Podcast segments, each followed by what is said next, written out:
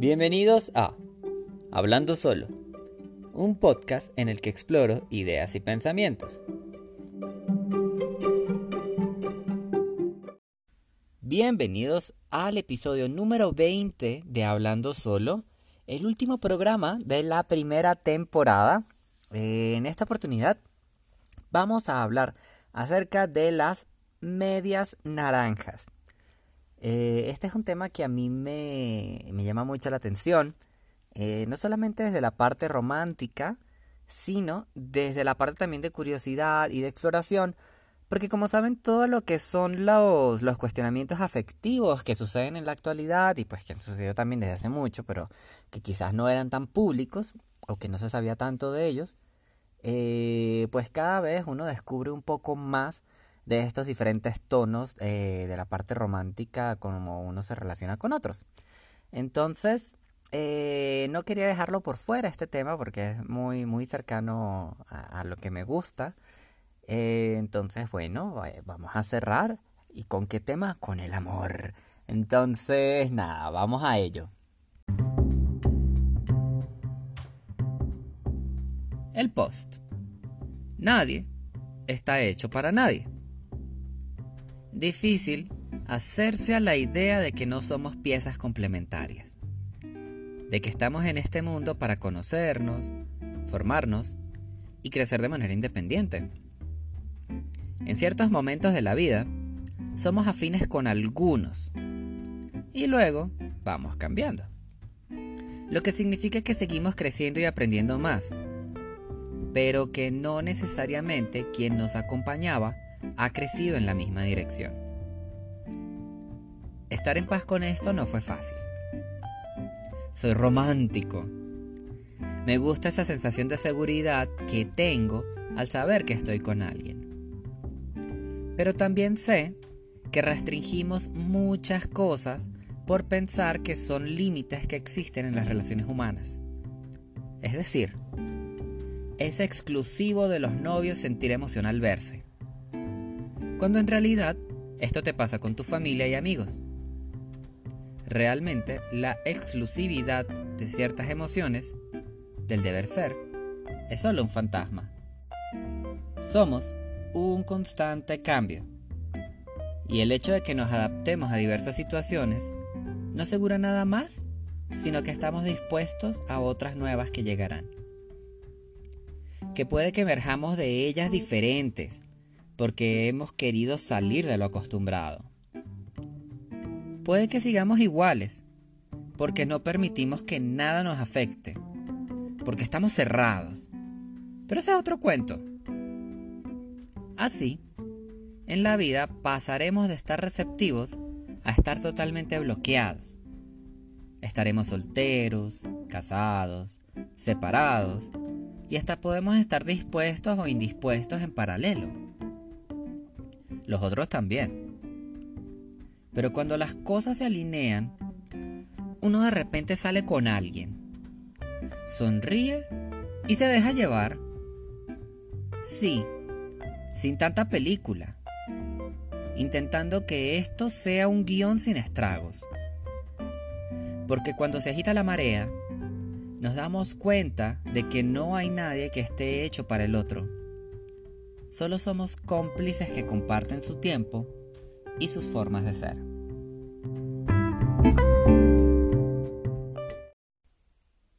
Mira que la idea de que las medias naranjas existen es como bastante particular, ¿no?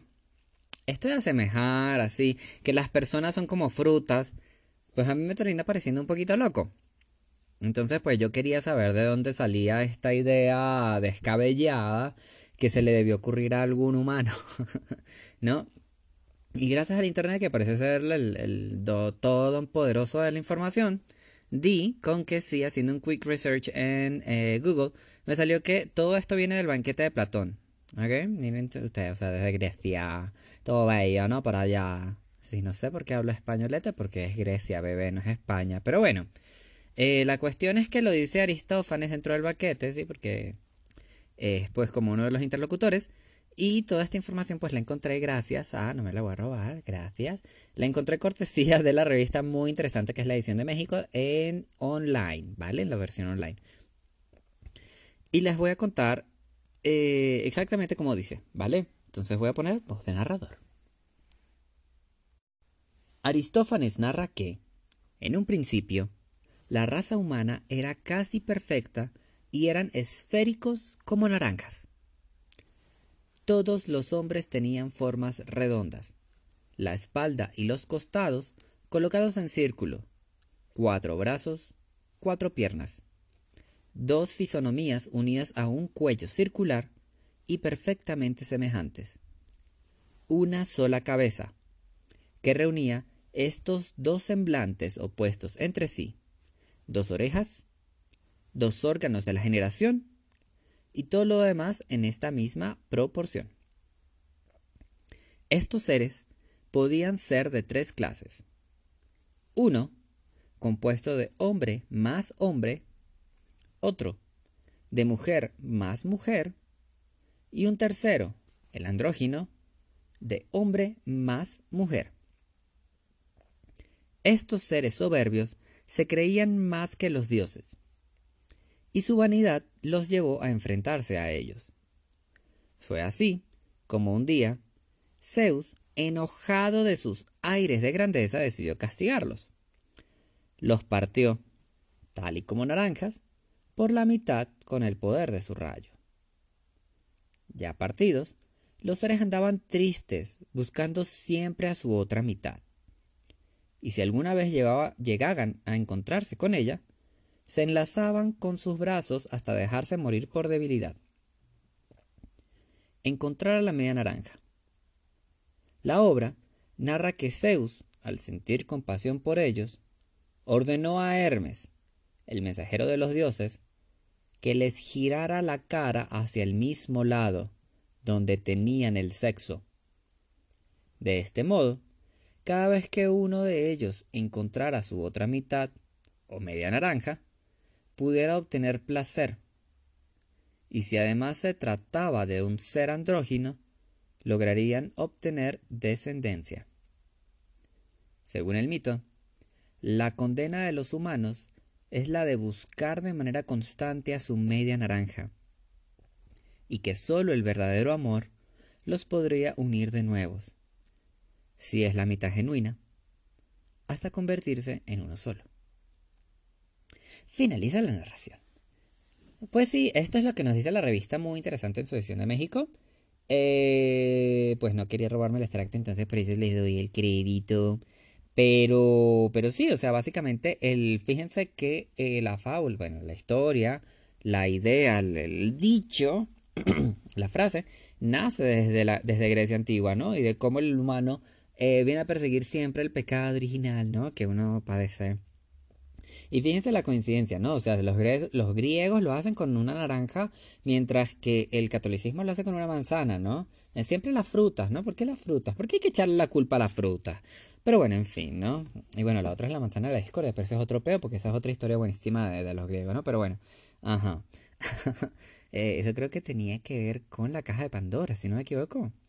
Sí, porque era una cena. Bueno, en fin.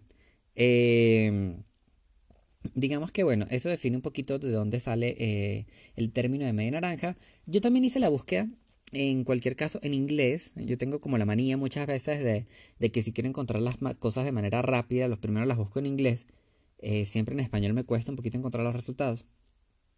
Bueno, un poquito más y que sean fidedignos, ¿no? Eh, pero en inglés, fíjense que no arrojó ningún resultado excepto las traducciones. Es decir, ¿qué significa en español esta expresión? Y pues para mí eso es raro, chico, porque, o sea, eso es como que no les gustó tanto esta historia. Yo no lo sé, ¿no? Pero yo supongo que las cosas pasionales finalmente se las quedaron las lenguas romances. Punto. ¿No? Y bueno, y punto para el español. ¿No? Bello, papito, hermoso. Venga para acá.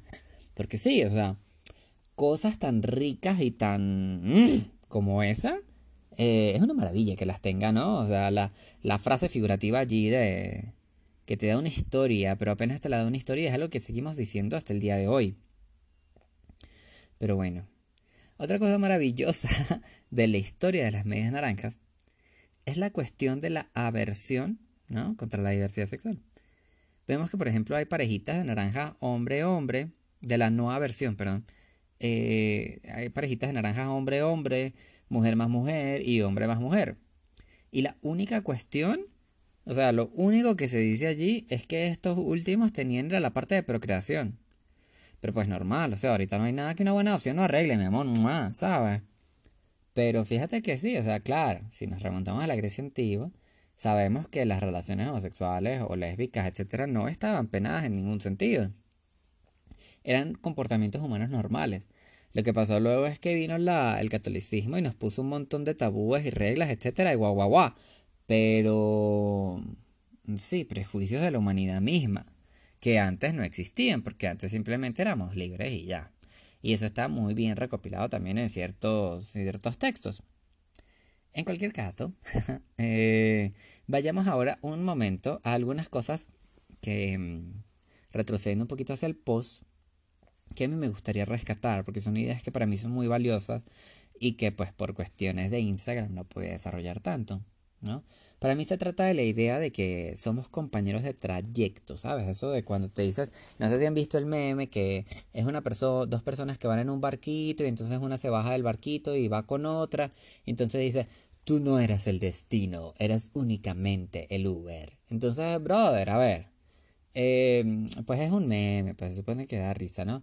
Pero, pero este es nefasto, eso es horrible. Porque uno termina sintiéndose que, bueno, pero esto que es un trabajo tiempo completo, que yo estoy llevando gente para todos lados. ¿Sabes? Entonces, ¿y quién se queda con este servidor? Entonces, a ver, usted no se le perdió algo en el coche que tenga que volver. ¿Sabes? uno como que busca las excusas como para que la gente vuelva, ¿no? Ay, cosas terribles. Pero no, uno termina aprendiendo eso y uno lo deja de hacer. Pero, eh, no, la cuestión es, fuera de meme y broma y todo, es que sí hay una idea de compañeros de viaje, compañeros de trayecto, y que en ciertos momentos nos percatamos de que ambas personas han crecido en la relación, pero han crecido con intereses diferentes. Esto es como si fuéramos ramas del árbol. ¿Sabes? Así, claro, es que yo no me voy así tan lejos de la, de la primera analogía. Entonces, si las otras cosas eran naranjas, pues yo pongo árbol en naturaleza, ya tú sabes. Pero no, o sea, finalmente sí es cierto. Eh, mira que puede que hay parejas que continúen con intereses comunes cuando crecen. Y construyan algo juntos. Todo bonito. O sea, pues para mí es más bonito. Pero también hay parejas muy modernas que solo exploran la vida en compañía, o sea, que se juntan simplemente por intereses de crecer, de no estar solo, eh, de, pues sí, sabes, de enfrentar la vida, pero al lado de alguien y termina siempre en la construcción de caminos diferentes. O sea, es la construcción mía propia, pero con alguien al lado. Esto es muy moderno, esta idea. Eh, yo la consigo muy así. Y fíjate que esto yo creo que responde a una cuestión generacional. Esto también yo lo he estado como analizando eh, desde hace un tiempo, pues debido a, Pues es que yo lo descubrí de una manera muy curiosa, ¿no? Porque es dependiendo de los manes con los que yo he salido, que son más jóvenes, que son de la generación Z. ¿Saben? Son estos de los que, los que nacieron con un celular en la mano, pues. Eh, esta, la generación Z como tal se remite a las personas que nacieron entre 1994 y el 2000. 2010, perdón. 1994 eh, y 2010. Entre esas fechas es la generación Z. Y bueno, yo me he topado muchas veces eh, que tratan a las personas como componentes. Es decir, es como si la vida de, las personas de generación Z estuviese como en compartimientos útiles. Entonces, a lo maricondo. más o menos así. Y es que, pero bueno, les voy a elaborar un poquito más, les voy a explicar un poquito más este ejemplo. Es raro, ¿no? Pero por ejemplo, ellos establecen relaciones románticas. Es raro que ellos establezcan relaciones románticas. Más bien, ellos tienen como la idea de que hay personas específicas para tener sexo. ¿Sí? Es decir, el sexo casual se volvió, mi hijo, como algo como comprar queso en el supermercado. Pero bueno, sí. ¿No? eso no hay mucho que discutirlo porque es simplemente una necesidad que se tiene y se satisface. Luego también viene, por ejemplo, otra característica de esta generación es que sus emociones se ven siempre muy influenciadas, por ejemplo, por las redes sociales, ¿no? El cómo la percepción de lo que uno debe ser es una persecución de lucir como un filtro. O de obtener likes y me gustas. De sentir también que todo gira a su alrededor. Claro. Cuando digo que todo gira alrededor de alguien, no es la típica frase que todo el mundo dice, es que tú crees que todo gira alrededor de ti. No. Sino que eh, en realidad sí sucede. Fíjate que esto es una ilusión que genera los algoritmos de las redes sociales, que terminan haciendo, haciéndote sentir que todas las cosas que tú ves y percibes están dirigidas a ti y que van a afectarte a ti. Por lo tanto, todas las cosas que tú eh, estás percibiendo de manera digital sí terminan eh, refiriéndose a ti, a tus búsquedas, a tus gustos, a lo que tú eh, te llama la atención. Por eso muchas veces, y saben cómo funcionan las cookies, las galletitas, que es que todo el rastro de todo lo que tú haces en internet va a quedar atado a, tu, a tus propias migas, ¿sí? Es decir, todo va a volver a ti. Entonces, si tú alguna vez buscaste zapatos, luego estos zapatos te van a atormentar por el resto de la semana o por el resto del mes, dependiendo de cómo tengas configuradas las, las cookies las empresas. Pero sí, básicamente es eso. Es una persecución de que todo sí va a girar a tu alrededor. ¿Eso qué va a hacer? Que tienes una percepción muy distorsionada de cómo funciona el mundo. Cuando tú crees que todo gira a tu alrededor, vas eh, buscando tus necesidades, tus gustos, lo que a ti te más, lo que tú prefieres, tienes una realidad distorsionada frente al cómo relacionarte con los demás. Porque si todo gira alrededor de tu mundo y el de él también gira alrededor de él, ¿cómo ustedes se van a, sabes? A menos de que sea por un interés común. Por eso es que el sexo casual es muy compartimental, igual como todo. ¿Vale? Y ya voy para eso, ¿no? Em, porque entonces eh, sus intereses muchas veces eh, son los, ellos van a buscar intereses que los hagan lucir mucho mejor. Pueden pensarlo con las profesiones, por ejemplo. Otra cuestión también de esta generación es, eh, de la generación Z, es la necesidad de la inmediatez, la falta de paciencia y el poco interés en construir cosas duraderas o a las que se les deba hacer un gran esfuerzo de tiempo. Pero bueno, como para no perderme mucho de la idea romántica original y entender el cómo se transforma en esta nueva generación, la idea compartimental va como si fuese de apps, ¿sí? Como si de aplicaciones se tratara. Es decir, quiero sexo, lo busco en esta app. Quiero sentirme querido, publico entonces comentarios o publicaciones que generarán otros comentarios de cariño. Quiero comida, la ordeno por internet. Quiero ir al cine, pido el transporte que me llevará hasta allá y compro las entradas por la app. Y reservo también mi asiento. O incluso, esta experiencia social la intercambian por el estreno de las plataformas de video en casa, ¿sí? Donde al Smart TV simplemente le das play y ya. Fíjate que cada cosa de la vida que generaciones previas, incluso la mía o mucho antes, los baby boomers, la generación Y antes, han tenido muy de una manera, han percibido de una manera muy distinta cada una de las interacciones sociales. Todo, desde salir de la casa, desde que te llamen y cómo tú recibes la llamada para comunicarte con tus amigos para cuadrar, para ir para el cine, la pedida de permiso, el no tener celulares, el no poderte comunicar, la cuestión con los horarios, todo es excesivamente distinto. ¿Sí? El transporte funcionaba a otras horas, por ejemplo. Todo eso hace que eh, las interacciones sean diferentes dependiendo de la época y esta generación se determina mucho por ese, esa separación tan obvia que se hace entre las cosas. Eso a mí, a mí, para mí es que todo eso es un compartimiento y para mí es muy ajeno, para mí es muy heavy todavía, a pesar de, en teoría, entre comillas, estar cercano a esta generación, porque es la generación que me sigue.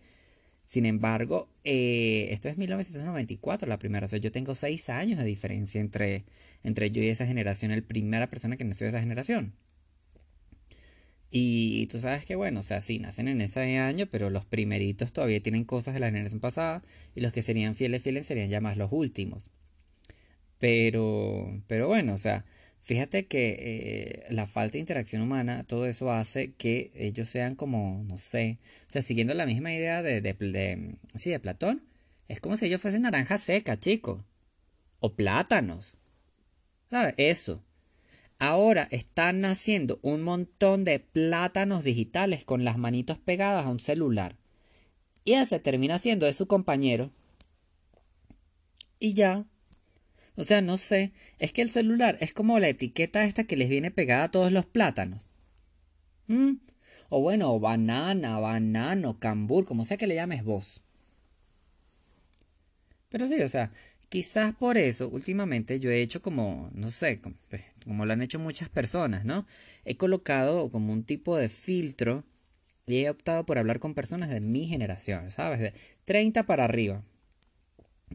¿Por qué? Bueno, porque uno se ve motivado a tener esos gustos afines, por ejemplo, yo a construir algo emocionalmente como, como antes. Yo no quiero un compartimento para tales cosas. Yo quiero a alguien que para todo y cuando, y uno por eso dice, todas las personas tienen cosas buenas y malas y cuando uno se junta con alguien, pues uno eh, revisa cuáles son las cosas que más son compatibles, las otras que no, trabaja, tiene paciencia, se acepta al otro por sus diferencias, etcétera yo sigo manteniendo el crecimiento bajo esa idea, ¿no? Eh, a pesar de compartir mucho conocimiento actual, pero yo sigo queriendo esa idea. No sé si es una idea romántica, si es algo que se añora. No sé realmente cómo revisitar ese, ese tipo de, pensamiento, de hipótesis, no sé cómo la quieran llamar, pero de construcción de pensamiento, diría yo. Pero sí. Pero yo sí, o sea, en esto sí utilizo, por ejemplo, plataformas eh, de ligue o de conocer gente pero yo soy muy, no sé, disasociado de la vaina o no sé, porque mucha gente las utiliza para sexo.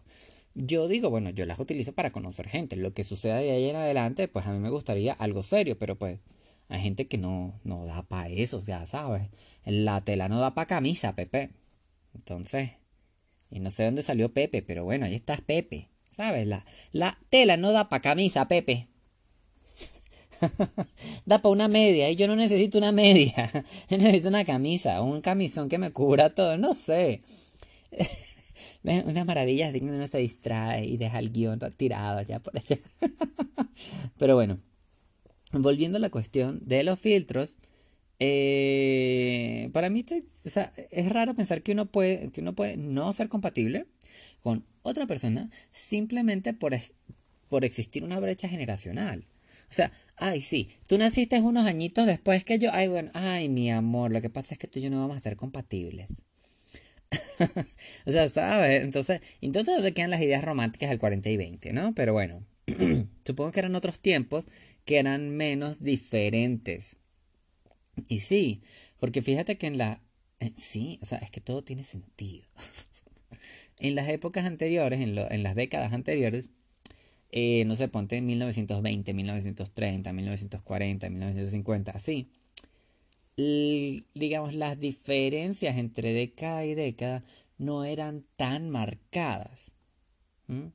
El acceso a la información, los cambios tecnológicos, etcétera, no eran tan abismales, no eran tan wow, no. Sino que eran menos forzados, eran menos drásticos. ¿Sí? Eran curvas, y claro, porque las generaciones avanzan, pero eh, no eran tan marcadas. Y la cuestión es que, debido al Internet, debido a la tecnología, esto ha tenido un impacto tan alto y tan rápido, tan acelerado, que ha marcado diferencias enormes entre generaciones. Por eso es que uno termina diciendo así, mira, ay, no, es que tú eres generación Z, tú y yo no vamos a tener nada en común, mi amorcito, hermoso, bello. Eres un chico guapo y la belleza te va a acompañar durante mucho más tiempo que a mí. Esa es la percepción que tiene uno. Pero, pero fíjate que tú y yo no vamos para el baile, mi amor. Tú eres una media, tú eres un plátano digital. Y yo, mi amor, aquí soy pura naranja, 100% jugo natural. pero sí. Eh, fíjate que un ex mío que yo tenía hace mucho tiempo él sí me lo dijo, ¿no? Ah, mira tú, e, ese hombre era maravilloso. Él era un visionario, carajo. Bueno, era poeta, pero bueno. Él le llamaba los abismos. No me acuerdo. Porque eran esas diferencias que eran imposibles y que estaban muy marcadas y que solamente existían ahí. Porque no es que era culpa de nada eso, eso nadie tiene la culpa de que existe un abismo. A ver, simplemente existe y ya. Y bueno, teníamos abismos donde simplemente no íbamos a tener la misma posición de vida. Pero bueno, eh, esto quizás es una vaina eh, que la empiezas a comprender quizás cuando los intereses son tan disímiles, ¿sí? Cuando no eres compartamental. Cuando no eres un Walmart que vayan a visitar por secciones y a tomar vainas de ti. ¿No? sí, fíjate, o sea, mira como todas las cosas modernas van, van coincidiendo con la misma, con el mismo tipo de pensamiento, ¿no? Con la misma idea. ¿Mm? Yo creo que yo soy, finalmente, muy chapado a la antigua. En ese sentido. Porque ya no soy el carajito de 18 años, ¿no? Sino el tipo de 30. Marico, qué fuerte eso de la edad, ¿no? Fíjate, eso que yo no soy un señor de 45, pero ver. O sea, ya uno está como en esa etapa de darse cuenta de muchas cosas, ¿no? Ah. Pero en fin, naranjas. Lleve la naranja, la naranja, la maya, la maya, la maya, la maya, la maya, la maya, la maya, la maya. Ay, yo nunca he podido con esos trabalenguas. O sea, yo como lo que empiezo, pero yo nunca los puedo terminar. Son muy fuertes, ¿no? Yo los escuchaba ese niñito. Mm. Pero bueno, ajá, sí, la maya, la maya. Eh, mira qué raro y qué particular. Dentro de todo, se ha vuelto la perspectiva del amor, la idea del amor. Eh, y también la idea del amor que yo tengo. Siento que es como, como un dodo, si se quiere, ¿sabes? Un animalito en extinción. Porque las nuevas generaciones no están pensando de esa manera. Eso es algo que simplemente llevamos en el chip los que ya tenemos cierto tiempito aquí, pero... Pero será quizás ideas del amor que se van a extinguir. Qué raro, ¿no? Pensarlo de esa manera. E, es, muy fuerte, ¿no? Pero, pero sí. Y fíjate que pensando pues en las estratosferas nuevas que existen de la, del romanticismo, eh, que les comentaba muy al, muy al comienzo en, el, en la mención del tema. Fíjate que, por ejemplo, yo tengo amigos que son fluidos, ¿no? Tú sabes, gender fluid. Eh, o heteroflexibles o heterofluidos. O simplemente fluidos. De género fluido. Bueno, no, pero es que el género tiene otra cosa que ver. No, sexualmente fluidos. Es el que me quiero referir. Eh, también otras personas que son arománticas, ¿sí? Con la parte de la perspectiva del eh, amor. No de la sexualidad, sino del amor. Eh, que simplemente no sienten amor, o sea, son arománticos, no les interesa sentir nada, eh, no, no, eso no, lo consiguen. También hay personas que tengo que son amigos que son de relaciones abiertas, de poliamor.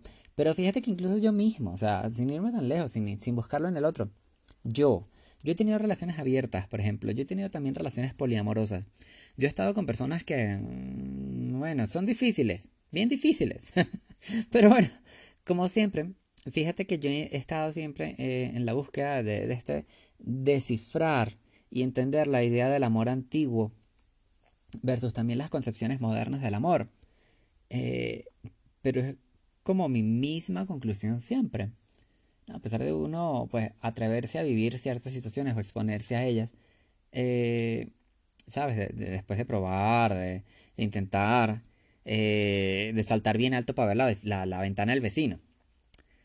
Eh, yo siempre llego como a mi mismo punto. O sea, bebé, a ver, yo me quedo con una relación monógama homosexual y ya. Que esto también son muchas ideas que si tú, por ejemplo, te metes en, una aplicación como Grindr, o como Tinder, o como Hornet, o como Manhunt, o N cantidad de Scruff, N cantidad de aplicaciones gays que existen. Eh, bueno, Tinder es para todo el mundo, pero ustedes me entienden y tú pones que buscas una relación seria eh, y se lo escribes a personas, no sé, de 21, 22, 23, 24, 25, 26 años, no te son eh, compatibles con esa idea tanto. ¿Mm? Las personas más jóvenes ahorita están buscando simplemente compartimiento. Sí, todo es a lo maricondo. O sea, es una, es una cosa muy loca. O sea, es muy de entender el, las facetas eh, que ha representado y los cambios que ha representado la tecnología, incluso para la parte romántica. Eso para mí es, es, es, un shock, marica. Es un shock. Ay, está choqueado. Pero sí, O sea, yo soy una naranja platónica de hombre más hombre. Baby, Maluma Baby. Sí, sí. Pero bueno, esas mismas experimentaciones, esos mismos experimentos por las que uno pasa, eh, yo creo que son los que me llevan finalmente a entender lo que, lo que uno quiere. Como si fuese una carrera por entenderse uno mismo dentro de esta sociedad en la que uno también le tocó vivir. Porque lo externo te afecta. Las redes sociales a ti te impactan. Las actitudes ajenas definen mucho ciertas cosas que tú quieres alcanzar y el cómo tú te quieres ver. Y claro, también hacen que vayas comprendiendo los colores y los tonos del amor, para al final terminar eligiendo, porque la elección siempre va a ser tuya y vas a seleccionar lo que tú quieres para ti.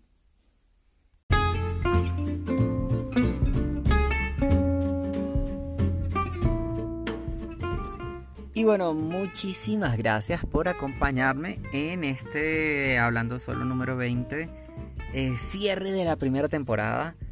Eh, que de verdad me, ha gustado mucho estar con, compartir con ustedes, entender todo lo que es el mundo del podcasting, eh, encontrar un espacio también para, para poderme expresar de una manera libre, de una manera nueva, diferente, conversando, hablando. Sé que también no es el modelo que a todo el mundo le gusta, ¿no? Porque muchas veces cuando tú nombras los podcasts, la gente está esperando siempre conversaciones de pares, ¿no? De dos personas. Y el hecho de que yo haya hecho un formato impopular, no voy a decir que es transgresor, porque no, no es la idea.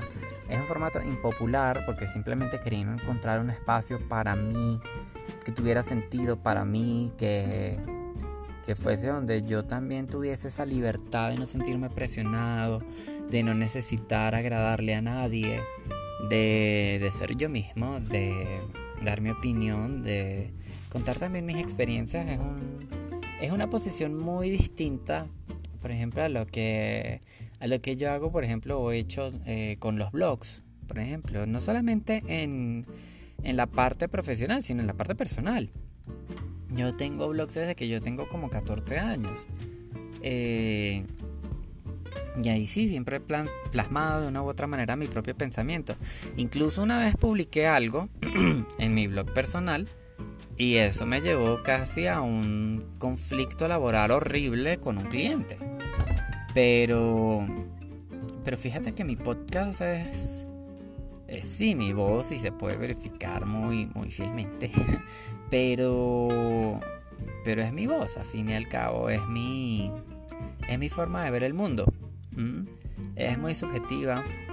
Eh, es probable que las cosas que dije en el episodio 0 quizás no las mantenga cuando ya llegue la temporada 2 porque la mente y la percepción de todo siempre va cambiando un poco.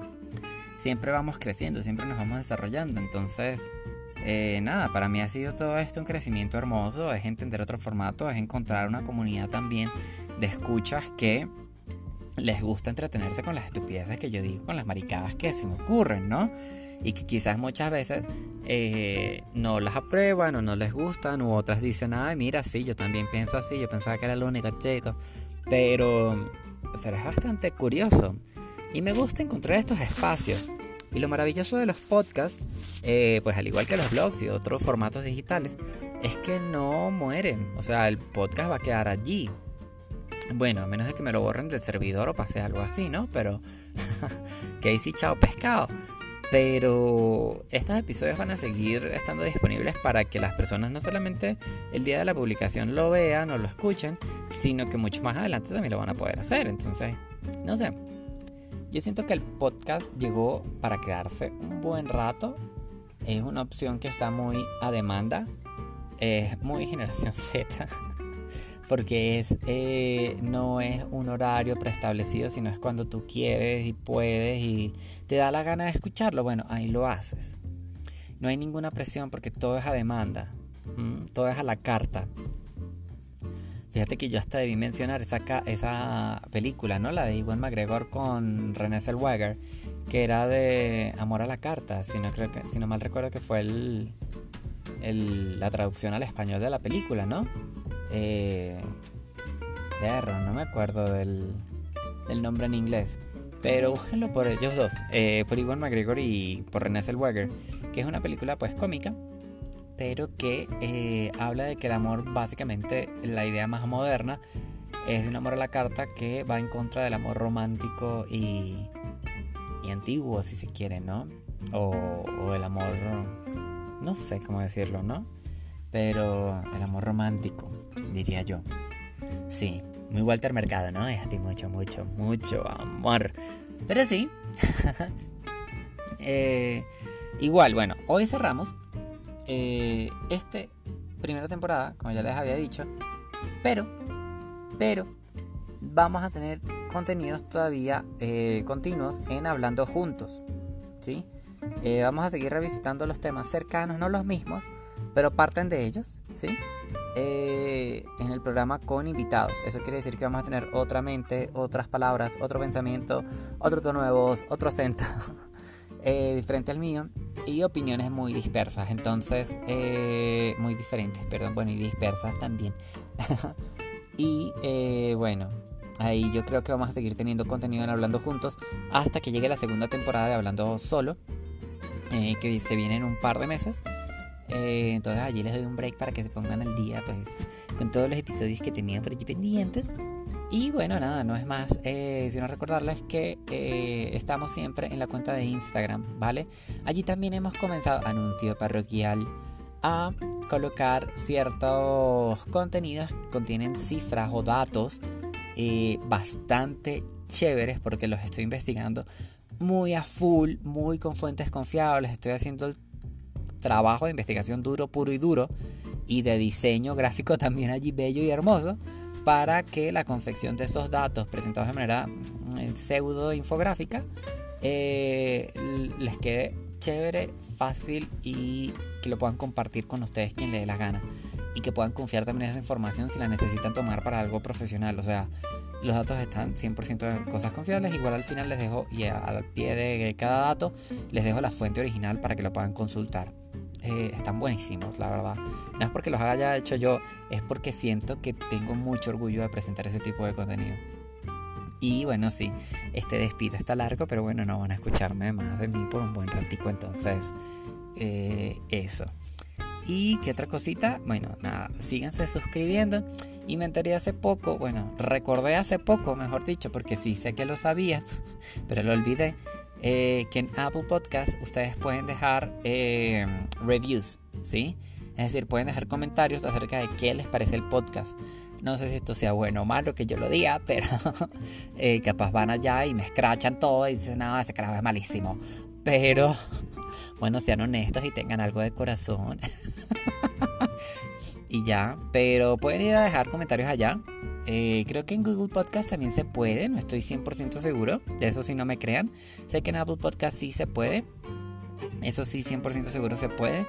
Y ya, eh, y si no, también siempre pueden dejarme preguntas, comentarios, enviarme mensajes, DMs, eh, mensajes directos a través de la cuenta en Instagram, que les recuerdo es arroba hablando solo podcast, para que tengan pues ese contenido allí eh, o esas preguntas o, me tengan a mí allá disponible para, eh, pues, para escucharlos, para ver qué podemos hacer, si es un tema que se les ha ocurrido, que quieren que hable, si tienen alguna duda de algunas cosas, si no sé, eh, simplemente allí que tengan ese espacio para interactuar y, y allí seguro sí, sí, sí, yo les respondo, o sea, eso no hay lío. Y bueno, creo que no es más. Espero que tengan, eh, que les haya gustado mucho el programa, primero. Y segundo, espero que tengan una linda noche, una linda tarde, una linda madrugada y una linda y un lindo amanecer eh, hoy y por el resto de las noches, madrugadas, tardes y días, los que no estaré diciéndoles esto. Hasta que nos volvamos a encontrar en la siguiente, en la segunda temporada de Hablando Solo.